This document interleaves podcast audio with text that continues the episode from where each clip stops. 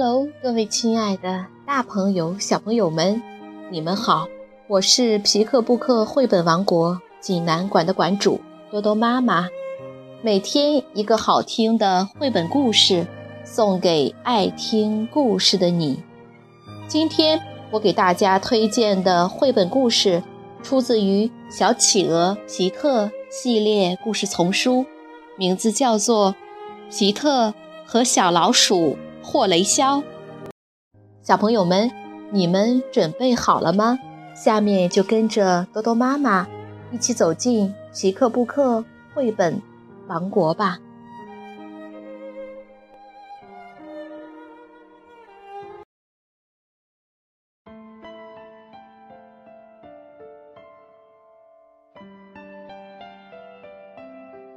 皮特和小老鼠霍雷肖。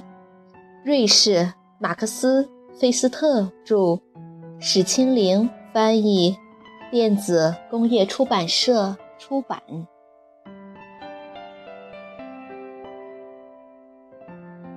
小企鹅皮特醒来后，发现天气晴朗，阳光明媚。他自言自语地说：“这种好天气，应该去探险。”说完，他一下子跃入水中，迅速地游过那些友好的海鱼们。对不起，今天没时间和你们玩了，他说：“我有重要的事情要做。”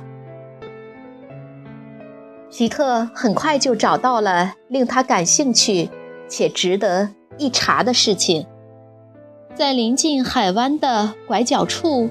停泊着一艘废弃的船，船上的木头已经腐烂了，满是参差不齐的窟窿眼儿。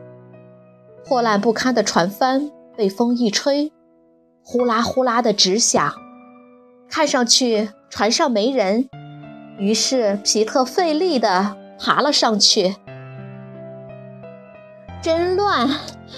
皮特一边喘气一边打量。散在甲板上的货箱、水桶、烂板子。忽然，一阵窸窸窣窣的声音吓了他一跳，好像是从旧麻袋底下传出来的。希特蹑手蹑脚地走过去，把旧麻袋拎了起来。原来是一只灰色的小老鼠在那里瑟瑟发抖呢。皮特给他打招呼：“你好，如果是我吓坏了你，那对不起了。其实刚才我也有点害怕，我没想到船上还有人。”小老鼠说：“就剩下我了，我刚才不是真害怕。”老鼠直起身来，非常伶俐地给皮特行了个礼：“我叫霍雷肖。”是这艘船上的老鼠，他大声宣布道：“欢迎你来到船上，很高兴见到你，霍雷肖。我是企鹅皮特，交个朋友吧。”“好的。”霍雷肖说道，“过来，我领你参观一下我的船。”皮特最喜欢的地方是船上的仓库。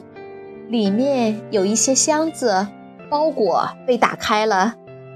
皮特从小到大也没有见过这么多好吃的东西。这些真的都是你的？皮特舔了舔自己的嘴巴，问道。霍雷肖自豪地说：“千真万确，想吃自己拿。”皮特吃啊吃啊，直到吃不下了。才对霍雷肖说：“咱们回甲板上去吧。”皮特跑到甲板上，发现一张渔网，于是拿过来玩耍。他一会儿把渔网在空中挥来挥去，一会儿用它将小老鼠拉起来，一会儿又把它当衣服穿在身上。突然，他被渔网缠住了。他越是扭动身体想钻出来，渔网就缠得越紧。霍雷肖说：“别着急，船上的老鼠都知道该怎样对付渔网，我会把你弄出来的。”接下来，霍雷肖提议玩捉迷藏的游戏。虽然皮特想尽办法躲藏，却总是藏不好，而那只小老鼠对船上的每一个角落都了如指掌，每次都能够很快地找到皮特。小老鼠提议道：“咱们爬到桅杆顶上去，在那里可以看到很远的地方。”说完。他就沿着绳梯迅速地爬上上去，皮特费力地紧跟着他。霍雷肖问皮特：“在这里看风景真是美极了，对不对？”皮特回答道：“那倒是真的，但是我不喜欢爬高，我觉得头晕。”小老鼠聪明地推断说。你肯定是晕船了，皮特说道。我觉得在海中比较好，咱们去游泳怎么样？游泳，小老鼠非常紧张地说：“我有一个好办法，我可以坐在救生艇里，你推着我走。那只救生艇看起来还挺结实。”吉特小心地把救生艇放入水中，开始用力推，可是却听到霍雷肖大声尖叫：“救命！我的脚湿了！”原来艇上有个小洞，海水慢慢的渗了进来。吉特大喊道：“赶快弃艇！”小老鼠着急地说：“可是我不会游泳啊！”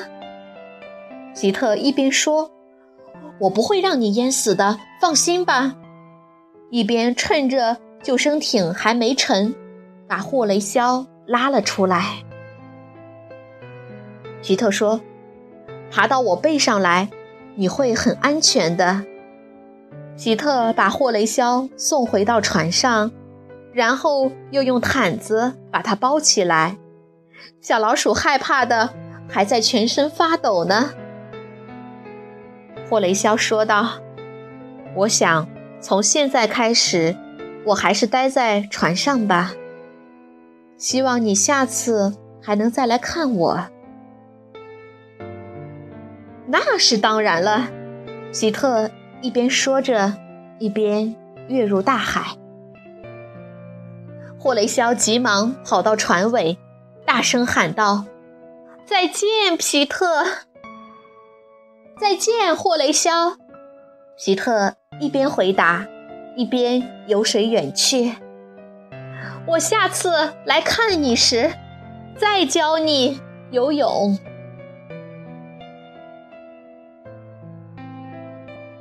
小朋友们，这个故事好听吗？热爱探险的小企鹅皮特发现了新目标——一艘大木船。看上去船上没人，皮特努力地爬了上去。一阵小小的声音吓了他一跳，是什么呢？哦，原来是新朋友小老鼠霍雷肖。如果你想看故事的图画书版，欢迎到皮克布克绘本王国济南馆来借阅，同时还有其他四千余册绘本等着小朋友。好了，今天的故事就到这儿了，我们明天再见。